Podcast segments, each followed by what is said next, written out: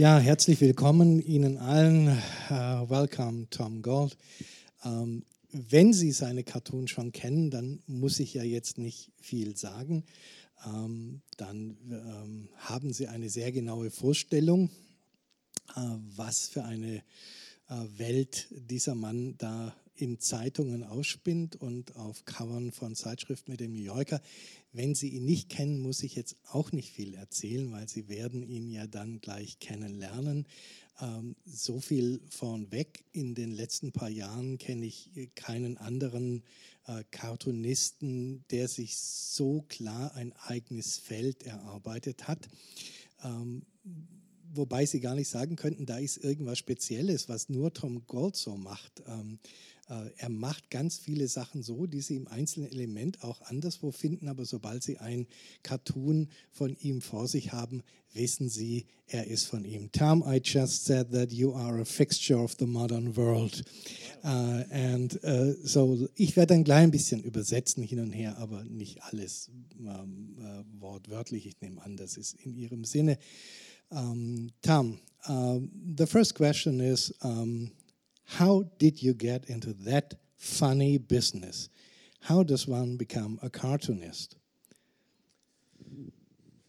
Well, um, as a kid, I just loved to draw, and I would, um, I, I, I, would at any opportunity just disappear off behind the sofa with some paper and pens, and I would draw, and I was happy doing that. And I haven't really changed. I still find drawing relaxing and would do it every day, even if it wasn't my job. And a lot of people who are drawing superhero comics are uh, telling exactly the same story. I always love comics. Why not superhero comics? When did you take that juncture into dark humor cartoons? Well, when I was 14, if I could have snapped my finger and had my magical life as a grown up, I would have snapped my fingers and drawn Judge Dredd cartoons. Judge Dredd is a sort of British ironic superhero, but I, I don't think I saw the irony when I was a child. Um, but that's what I would have done. But I wasn't, I guess I wasn't good enough to start doing it when I was young. So I went to art school, and there I was introduced to lots of other fascinating aspects of art and I guess lost interest in comics for a little while. And then, as I spent four years studying in Edinburgh and then two years in London, I started seeing great comics and books appearing, books that were telling stories with pictures for grown ups, like Edward Gorey's work, or the comics of Chris Ware and Dan Clowes. And I started thinking I'd like not just to read those, but I'd like to tell some stories myself. Also ganz kurz zum Werdegang. Er hat natürlich einfach als Kind immer schon ganz gerne gezeichnet. Ähm, das war eine wunderbare Beschäftigung für ihn. Aber zum Comiczeichner hätte es dann eigentlich noch gar nicht gereicht, wie er mit 14 gemerkt hat. Wenn er da nämlich mit den Fingern hätte schnippen können und sagen, jetzt kann er Comiczeichner sein, jetzt kann er Judge Dredd Comics machen. Also das ist so eine Art ähm, Superheld, ähm, ein sehr martialischer Zukunftskopf äh, aus den britischen Comics. Ähm, auch ein ironischer Comic, aber die Ironie hat er als Kind gar nicht gesehen oder als Jugendlicher. Aber da hat es technisch gar nicht gereicht. Und dann ist er zur Kunsthochschule und hat dann für eine Weile dieses Interesse an Comics verloren und hat es dann aber wiedergefunden, als er die Arbeit anderer Künstler entdeckte und sah, was für interessante Sachen da gemacht werden. Comics von Chris Ware und von Dan Gloves und die Klassiker von Edward Gorey, von denen man ja nun vorsichtig sein muss, die man nicht als Comics bezeichnen kann, die auch wieder was ganz Eigenes sind. Oh, diese illustrierten Bücher und Bilderbücher für Erwachsene von Edward Gorey. Um, but nowadays you're a fixture at the Guardian and you're um, one of the contributors to the New Yorker. Um, are you at the top of your game now? Um, I don't know. I hope not. I hope there's new things to um, to discover and things to try. But it's certainly wonderful to get, be given the opportunity to uh, to to show my work in the Guardian and on the front page of the New Yorker. Uh, I think I, I didn't I didn't imagine I'd be given that opportunity. I mean, I owe I owe a lot of that to the Guardian, who they used to have a weekly comic strip drawn by Posy Simmonds, who in Britain is a, a national treasure of cartooning. And so she made a cartoon every week about literature. And then she took a sabbatical to work on a graphic novel. So she took eight weeks when she couldn't do her cartoon. And at that point, I'd only published a few self published zines of, of work you'd recognize as mine, but a bit more rambly and a bit eh, just the beginnings of my work. And the art director at The Guardian very kindly saw something in that work and asked me to do eight weeks of cartoons to fill in for Posy while she was away, which was absolutely terrifying, but was a challenge and th- that led to then working for them for the next well it's been 20 years now of, of making cartoons for the Guardian. Also für den Guardian und für den New Yorker zu arbeiten, äh, da lag dann schon die Frage nach, ob es denn eigentlich noch irgendwie weiter und höher hinausgehen könne. Er hofft schon, dass sich da noch Dinge entwickeln und dass er noch andere Sachen macht, hat dann aber jetzt gerade eben natürlich nochmal erzählt, wie äh, erschreckt er war Ne, ähm, als er die Chance bekam für Posey Simmons, die in England wirklich eine viel geliebte und viel berühmte ähm, Comiczeichnerin ist, von der auch viele Sachen übersetzt sind, ähm, als die nicht mehr für den Guardian gezeichnet hat und er die Chance bekam, für den Guardian zu zeichnen, weil man seine kleinen Sachen, die er bis dahin in Fernsehens und anderswo veröffentlicht hatte, sah und der Redakteur beim Guardian meinte, er könne diese Schuhe füllen. Ähm, und, well, it's very wonderful for us that that editor asked you. Sie sind ja wahrscheinlich alle entschlossen, das Buch zu kaufen, wenn Sie, wenn Sie seine Sachen schon kennen. Ähm, und erwarten, das Gleiche zu bekommen wie in den vorigen Tom Gold Büchern. Und dann haben Sie auch recht, Sie bekommen die gleiche Qualität. Aber ähm, mir zumindest, und da ist man nicht sicher, ob es dann am Leser liegt, äh, kam so vor, als ob da auch diesmal ein bisschen mehr Bitternis drin ist, also Lockdown-Erfahrungen. Als ob das auch sein Corona-Buch sei, das versuche ich jetzt mal annehmen. Um, Tom, mm, I've been lucky enough to discover your work years back, and I'm used to that, and it gave me a lot of joy. And there has always been in there sarcasm and um, dark black humor and for me, the amazing thing was that you can chuckle pessimism. Uh, so there is a lot of pessimism in there, and pessimism in there. And the longer I read, um, the more delighted I am, and I come out of your pessimistic cartoons as an optimist. But in the new book, um, maybe it's just this reader, but I found an edge there. Um, like there are experiences in there from the lockdown era uh, that really made some of the cartoons darker than your earlier work. Did you feel that too? Is it your lockdown book? Is it your corona book? I don't know. I mean, when I was making uh, cartoons early in the pandemic, where it felt like everything was going long, wrong, I was intentionally trying not to be pessimistic, and I I often make jokes about you know, skeleton apocalypses or um, d- unexpected deaths. And early in the pandemic, when that was going on in real life, well, not the skeletons, but you, you know what I mean, um, I tried to be more positive and to avoid things like that. But then, as the, the world of the pandemic became more mundane and the language of you know, distancing and things went into our lives, I guess I did begin to react to those things and try and be more playful and um, to acknowledge them in my work. Also er glaubt es jetzt ja nicht, haben Sie ja gehört, dass er da wirklich bewusst pessimistischer geworden ist. Im Gegenteil, er wollte gerade am Anfang auch optimistisch sein und hat dann auch an seinen verspielten Themen festgehalten, die er hat. Um, that playful side, your robots, your skeleton armies, your zombies, um, all that pop culture uh, stuff meets high culture in your uh, cartoons. It's quite a combination. Um, how did this, that come about? Because they are fire and water normally. And did never ever an editor come to you and say, Tom Gauld, this is totally different audiences. You can't do that. Now, if people know about robots and know your science fiction references, they will not know who Henry James was, and mm. vice versa. Well, no, they have. They haven't said that. Um, my editors at the Guardian are very good at leaving me to just do my own thing, and I've always liked bringing unexpected things together.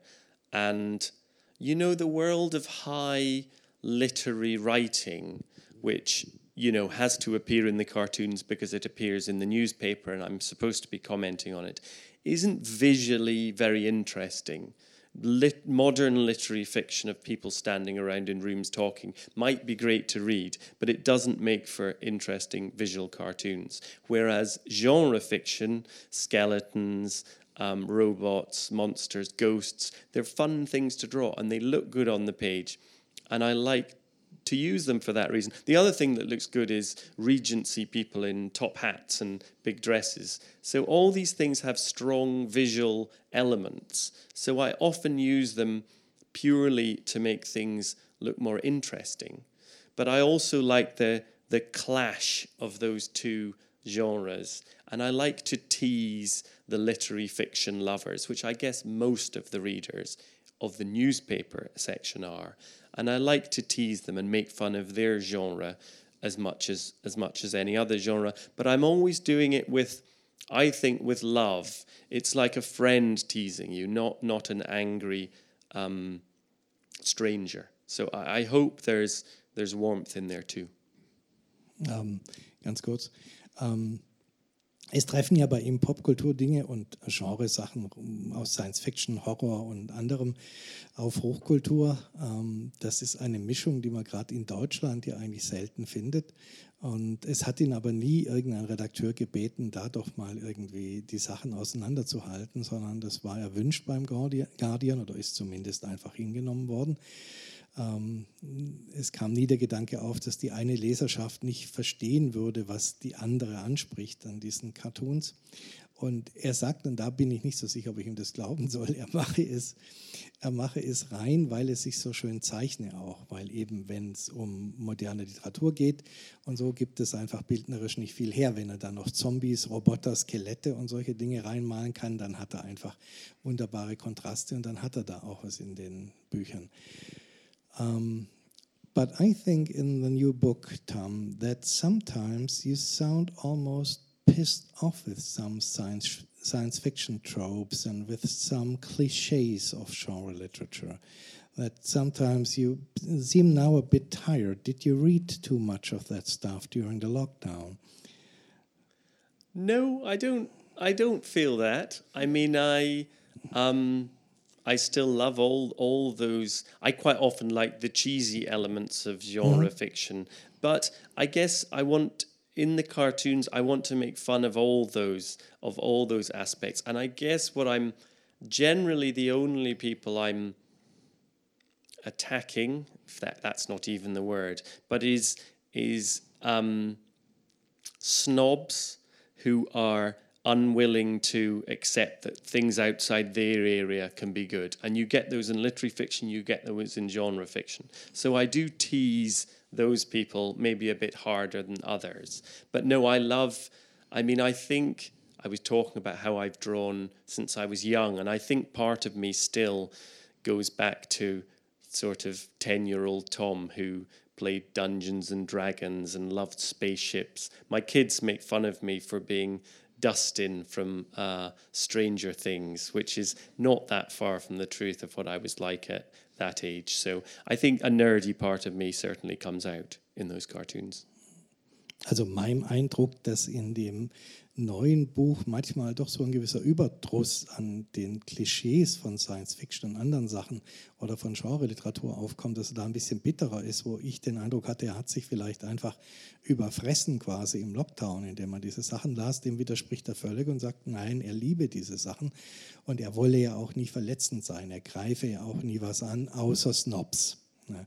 Da Leute, die nichts gelten lassen außerhalb ihrer eigenen Interessen. Ähm, within that uh, science fiction world and within that genre world and within the high art, you are pretty good at pattern recognition. One of the greatest joys in Tom Gauld cartoons for me is that often it is one cartoon and it is a specific story, but suddenly you think, oh, yes, that is how it is working. It is like that all the time. Um, you're looking under the hood, so to say. Um, is that a conscious sociological approach, or is that just happening?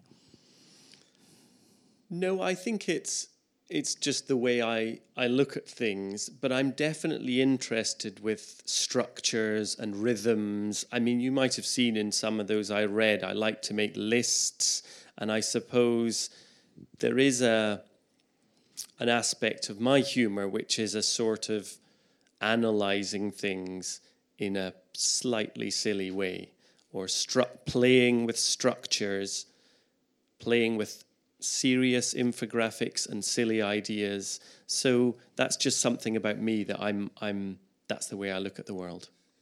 But they are not silly, they are spot on. So I've has never ever anyone asked you to become a literary lecturer, and that would be quite a job for you. Then to teach literature because it is so true. It is so right what you say. Well, I'm I'm very pleased to hear you say that. I mean, I, I, I think people sometimes imagine from the cartoons that I live in a library like this and just spend my whole time reading. Um, whereas actually, I, I do read for pleasure, but the obviously the job is to make these cartoons every week, so I do have to, and I, I made three. I'm slightly embarrassed to say I made over the years. I made three cartoons about Jane Austen novels before I'd read any Jane Austen, and I felt so embarrassed that I read some and was like, "This is amazing," but because because the cultural idea of her is so clear, um, she's a very useful author to use because I don't want anyone to feel that they, they need to study literature to enjoy the cartoons. Mm. Also er ist wirklich ein, ganz toll, was Mustererkennung angeht. Und man hat ja oft diese Aha-Effekte, wenn man seine Cartoons liest und denkt, ja, so ist es. Und, aber die Frage, ob er das irgendwie mit soziologischer Absicht angeht, hat er auch verneint und sagt, es ist halt sein Blick auf die Welt und auf Literatur und auf Bücher. Äh, oder als ich jetzt sagte, er wird ja eigentlich einen wunderbaren äh, Literaturlehrer abgeben. Er könnte da wirklich ein toller Dozent sein, weil die Sachen einfach auch wahr sind und nicht nur auf Orten hin. Ne? Ähm, das freut ihn zwar, aber er hat jetzt zugegeben, dass er schon etliche Cartoons über Jane Austen gezeichnet hat, indem er die verwendet hat oder über, die, über Jane Austen Romane, ohne dass er sie gelesen hatte. Er hat dann erst hinterher gemerkt, dass er recht hatte, weil das allgemeine Bild, das man hat von Jane Austen, ebenso präzise ist und so richtig, dass er das aufgreifen konnte. Um, when you read yourself, um, for Tom Gauld, not for cartoons. Um, what do you read, and are there certain areas that you keep to yourself and that you do not use for cartoons? Are there authors that are sacrosanct that you would never, never, ever drag into your cartoons? That's a good question. Um, I read all sorts of things. I, I, as I said, I don't read millions of books, but I do like to move through the genres. I like science fiction. I like a good fantasy novel. I like crime thrillers. I like literary fiction. My wife's in a book club, and I always read their cast, the book that she's finished doing. So that's a kind of random factor into my reading. Um, so, yeah, I, I, like to read different things, and, and when I finish one sci fi novel, I generally want to read something different. Um, and no, there aren't writers who I wouldn't put into my work. There are some writers who I love. You know, I think you can tell if you've followed my work that I like Samuel Beckett's writing, but he appears in there because he's, as I say, like like Jane Austen. Everybody knows it's a gloomy play where things go wrong. Even if you've never seen any of his plays, I can play with the visuals and the ideas of Beckett. Um, but there are writers who I, I really like. There's an English author called Anthony Powell, who wrote 12 novels about the same character going through the 20th century, almost like Proust, but in English. And I think they're the most wonderful novels. And I'd love to do some cartoons about those, but just not enough people have read them. So it's not a reference that people are going to get. And as I say, I don't want these cartoons to be exclusive. So um, I, I, I have to work with the authors who there's a there's a clear idea of who they are. And preferably like Beckett or Austen or Dickens a visual idea because comics are, even when the literary cartoons are, visual things. Also er liest viel und querbeet. Ähm, und aus dem Lesezirkel seiner Frau kommen dann manchmal auch Anregungen, Bücher, auf die er selbst nie gekommen wäre. Und es gibt eigentlich nichts, äh, was er für sich selbst separat hält, wo er sagt, nein, das ist meine Lektüre, das kommt nicht in die Cartoons. Äh, es könnte schon alles in den Cartoons landen, allerdings äh, gibt es Autoren, die sind nicht bekannt genug. Dann würde es jetzt tatsächlich elitär werden. Dann stieße man da auf Anspielungen, die einfach kaum jemand versteht. Ähm, und er muss auch ein bisschen darauf achten, dass es Figuren sind, die dann tatsächlich mit einem visuellen Image verbunden sind, wie zum Beispiel Dickens, damit sie funktionieren als Comicfiguren. Uh, um, talking about visual images and the individual um, character in your cartoons, um, often these are not very differentiated characters. Those are stick figures. Um, what is the pro and con of using these stick figures? Yeah. Well, I sort of got into make drawing with stick figures as, as sort of an accident. Uh, when I was first trying to draw comics, I found it so hard to tell stories and use the mechanics of storytelling and of comics that I I sort of had to give up on making beautiful illustrative drawings because it was just one thing too many. And I thought I'll just draw very simply and maybe when I learn how to draw comics I'll I'll do more complicated pictures.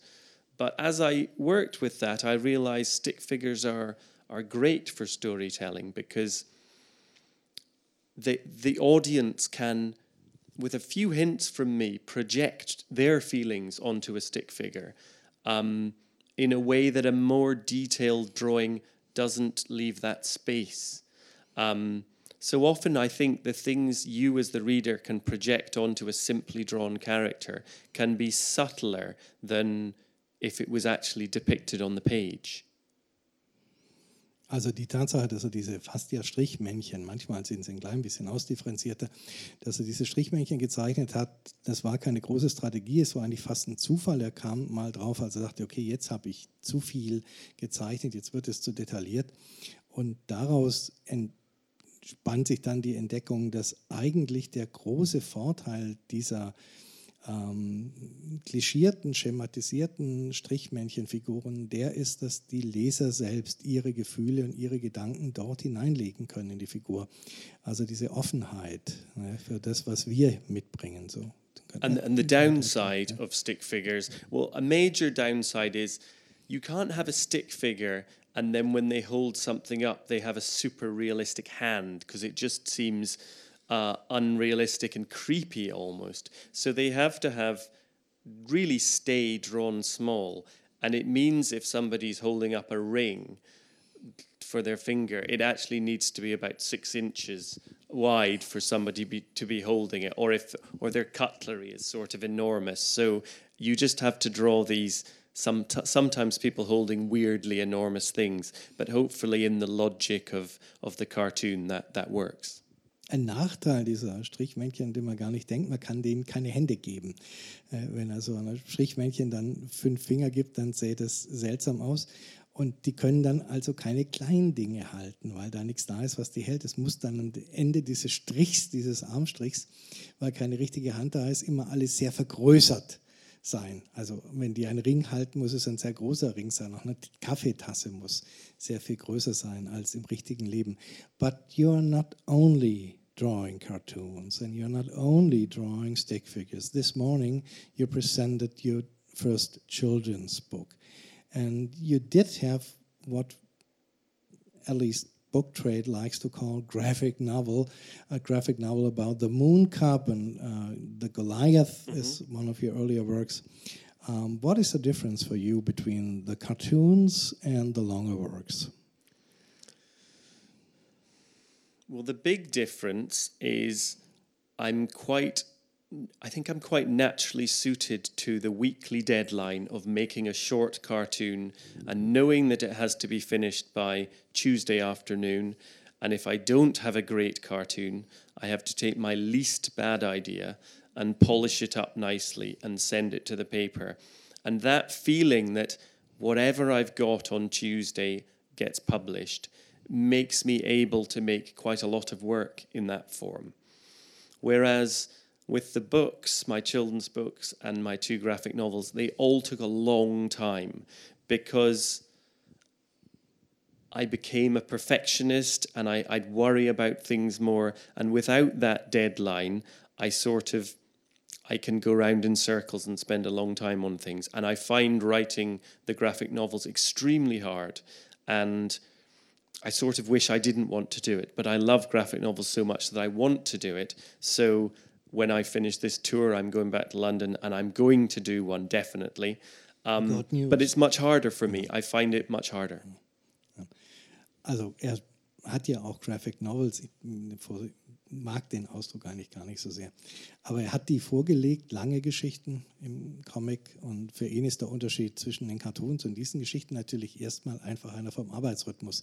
Ihm tut die Deadline sehr gut, die wöchentliche. Dann muss er mit seinem Cartoon fertig sein. In den anderen Dingen steckt einfach so viel mehr Arbeit. Und da verzettelt er sich dann auch in den Kinderbüchern, weil dann will er es richtig machen. But it's, it's not only your working rhythm that is different. Uh, the Mooncop is one of the big graphic novels. Um, it is such a wonderful, melancholy story, and uh, yet it is still a minimalist story.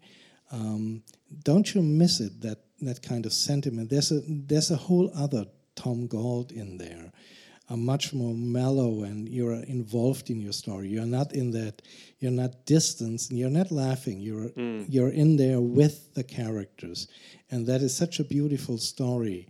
Um, the, the Mooncop. I encourage everyone to buy that if you only know the cartoons by Tom Gauld. Don't you miss that thing intensely once you go back to cartoons? Well, I, I, I do love that about the graphic novels, and I'm very pleased to hear that you got that from Mooncop. Um, because, as you say, it's a very minimal story, but the great thing about a graphic novel rather than a small cartoon in a newspaper is you can use that space.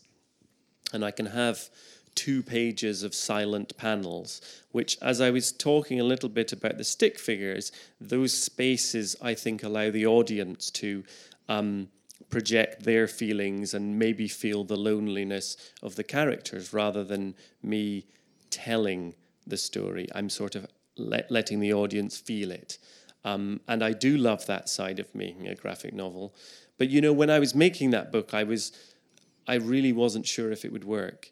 You know, some we, we say less is more, but sometimes less is just less and I was worried with Mooncop that there was too little happening and it, people would find it too quiet and boring or whatever. So it's yeah, it's a cha- it's a challenge which I, which I love making those stories. Maybe in two or three sentences, you should tell us what Mooncop is about because I just dragged it into you. Maybe not everyone has read Mooncop. Well, yes, it's no.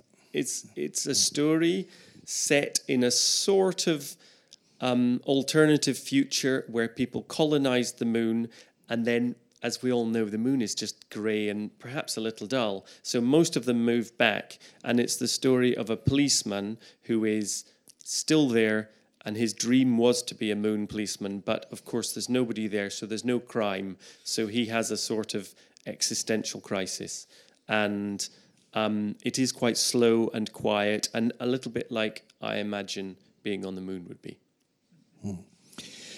Also das, das Tolle in diesen Geschichten, an den längeren Geschichten, ist halt einfach, dass er in den Bildern mehr Raum hat. Er kann den Raum arbeiten lassen und das ist natürlich gerade bei einer Geschichte, die The Moon Cop heißt und tatsächlich auf dem Mond spielt, dann so treffen, wenn er dann sagt, er hat dann Space. Ja, und er kann den arbeiten lassen, äh, nämlich eben diese Leere und diese Ruhe. Er war sich nicht sicher, ob dieses Minimalistische, das, man erkennt seinen Stil trotzdem auch im, im Mondkorb, ob das funktionieren würde. Insofern hat er sich jetzt gefreut, dass man mittlerweile einen Leser trifft, dem das gut gefallen hat der Minimalismus, aber ich glaube, es wird einfach jeden anrühren, der den Mondkorb liest. Und ich habe ihn gebeten, ja noch kurz zu sagen, was es ist. Es ist die Geschichte einer Mondkolonie in einer alternativen Zukunft.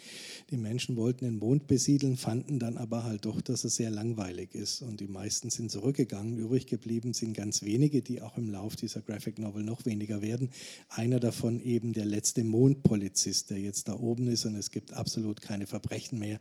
Er ist vollkommen überflüssig, aber er möchte eigentlich auf dem Mond bleiben, weil er das dort oben so liebt. Um, so dark humor and and children's books. Um, uh, how much dark humor is allowed in a children's book? Because there are dark humor elements in your children's book too. well, I think you you can get off with a lot in a children's book if if you do it with with charm and you tell a good story. I think I I wanted I my my children's book began as a bedtime story that I told for my daughters, and I wanted to make an entertaining children's bedtime story, not a weird artist's eccentric book. I wanted it to function and to to to to fill that lovely moment when the day is over and the child is tired and they're going to sleep and you're sort of sending ending the day with a story. So I think the fact that it I think functions and it fulfills its role, then the publisher and the reader and the, the parent and the child don't mind if it's got some weird, dark, strange, unexpected elements. In fact, they like that, and that's that. I did. I also didn't want it to be a completely conventional book. So there are playful, you know, elements which I think are influenced by my cartoons and my comics. Also wie viel schwarzer Humor in solch eine Kindergeschichte einfließen darf, wie er sie jetzt halt auch erstmals gezeichnet hat, im Bilderbuch. Ähm, ja, wenn die Geschichte funktioniert für diese ruhigen Stunden, in denen man die Kinder eigentlich zum Einschlafen bringen will, äh, wo man eigentlich gemeinsam zur Ruhe kommt, ähm, dann kommt man auch mit ganz viel schwarzem Humor und anderen Dingen durch, ne? wenn es diese Hauptfunktion erfüllt als Kinderbuch. Um, so what is next, Tom Gauld? More cartoons? The graphic novel, you've already said that. More children's books? Where are you drifting to? More of everything. Um, I, I still I still love making my two weekly cartoons, my, my cartoon about books and my cartoon about science. And I sometimes think, oh, I should give one up and then I'd have more time for other projects. But I enjoy them both too much, and they're like a nice little mental exercise every week. Um, but and I, having done one children's book, I'm really taken with the form, and I want to do another. So the next thing is a new graphic novel, and then after that, I guess circling round, trying these things, and, and maybe trying some new things, some animation or some different things. I don't know exactly animation in the sense of trying to get a Netflix series? Well, I wouldn't. No, I, I, I'm not a. I'm, I'm, I don't think I'm a team player. I like working on my own, but mm-hmm. may, may, maybe finding a way to make some of my characters move around, or finding somebody mm-hmm. to to do that for me. I, mm-hmm. I, would like I'd like to see that. I've only done it in the past for commercial projects, which have mm. always been um, interesting but not fulfilling. So maybe one day. You're a family man and you're a newspaper man. The newspaper crisis, I mean, it looms over all of us. Mm. And how long will it go on? That's one of the reasons why I'm asking you, where are you going? Because sometimes the, the thought must come into your head that this Guardian gig will end in a few years just because the Guardian will end. Well, I used to think I would now I work for the Guardian. I like working for the Guardian. I thought, wouldn't it be amazing if like a lot of those old cartoonists. I work for them my whole career and then I die and have an obituary in The Guardian. I was thinking, how nice. And then I thought, well, there's a chance that it won't be around. But I don't know. I'm not. I'm not that pessimistic. I think people will always want um, trusted news sources, and I'm I'm hopeful that the Guardian will manage to stabilize itself and keep going. They they have redesigns all the time, and cartoonists get sacked and people change. And I I've been very lucky to um, stay with them for 17 years. So I'm I'm hoping I'll get a few more years yet. Also ich hätte ja gefragt, ob er mm, nach seinen Zukunftsplänen auch, weil er als Zeitungskartonist ja eigentlich die Zeitungskrise über sich schweben hat, erst recht als Familienvater, ob ihm das große Sorgen macht. Und äh, ja, er hätte sich früher eigentlich immer gedacht, ob es nicht schön wäre, wenn er dann mal gestorben ist, wenn es dann so wie auf die anderen großen Cartoonisten auch auf ihn einen Nachruf im Guardian gäbe. Ähm, inzwischen ist natürlich schon der Gedanke da, dass er den Guardian vielleicht überleben wird. Ne? Aber er versucht daher optimistisch zu sein. Um, but talking about the Guardian and where you are um, a hero, I think, for the readers of the Guardian now. Um, but the New Yorker is quite another thing. The New Yorker is the Vatican of cartoonists and or whatever. Uh, to be in there is quite an honor, but isn't that a shark pool too? Um, well, th- th- there's th- there's three things you can do for the New Yorker, which is the cover, some illustrations, or a cartoon for the inside. And I've never sent them any cartoons for the inside because I do my two weekly cartoons, and any ideas I have have to go into there. I occasionally do illustrations, but the thing I really love doing for them is drawing the covers. And the problem is they're incredibly hard to do uh, for me to come up with good concepts. I don't want to just draw a pretty picture for the cover. I want it to be like one of my cartoons, but without words. So I want it to be a joke or a puzzle or interesting in some way. And I just don't come up with ideas that often which would work for them. So whenever I can, I try and come up with some ideas and send them to Francoise, the art director. And she's very supportive, and I think more than half of my ideas have turned into covers. Um, but it's more me being having difficulty coming up with ideas, and I don't want to do a bad cover for the New Yorker. So I'm I'm a bit of a perfectionist. Also beim Guardian hat er ja nun den Status wirklich des, einer der Fixtures des Guardians. Man liest vielleicht sogar manchmal den Guardian nur noch, weil man seine Cartoons so liebt. Und solche Anbindungen sind ja ganz wichtig für Zeitungsleser. Aber der New Yorker ist ja eine andere Sache. Der New Yorker ist die Zentralinstanz äh, für Wohl und Wehe von Cartoonisten, wenn man es dorthin geschafft hat, dann das ist die, Heiligsprechung für Cartoonisten bei New Yorker arbeiten zu dürfen und ob daraus nicht halt auch so eine Haifischbecken-Atmosphäre entsteht.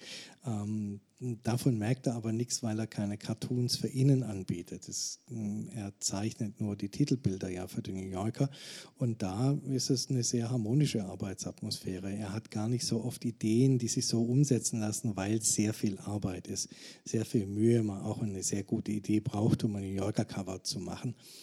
Und äh, die Hälfte von dem, was er vorschlägt, wird dann auch angenommen, was wirklich eine enorme Quote ist beim New Yorker. So, Tom Gauld, let's hope then um, the Guardian will live for a long time. Your obituary will be off a long time, but it will be in there because there will be a Guardian. Let's and so. we will see a lot of uh, New Yorker covers from you. We will see a lot of children's books and a lot of graphic novels and a lot more cartoons. Thank you so much for coming. Um, let me show the book one more time. It looks like this in German and in English. Um, please get it. Um, Actually, it may it may look different when it comes out in German. I'm not sure. No, they, they always look exactly like they like your English. No, no, no, they're they're they, they have they, they, they have their ideas about design, so it may look different. We'll we'll have to see. No, I, I trust in Reprodukt that I that they see how how wonderful that is that cover, and I can't imagine any other. Then, but anyway, keep keep on the lookout for Revenge of the Librarians by Tom Gauld and everything else. Wir haben leider keinen Büchertisch wegen Erkrankung. Sonst ähm, hätte ich jetzt natürlich gerne gesagt, nehmen Sie so viele Tom Gauld Bücher mit, wie nur da sind. Aber das klappt jetzt leider wegen Covid auch wieder nicht. Sehr schade. Okay, Tom Gauld. Uh, we have no books here to sell. COVID um, uh, crossed us. Then it's a pity. But thank you so much for coming. and thank you for so your questions. And, and thanks very much. Thanks very much, everyone, for, for coming along. Thank you.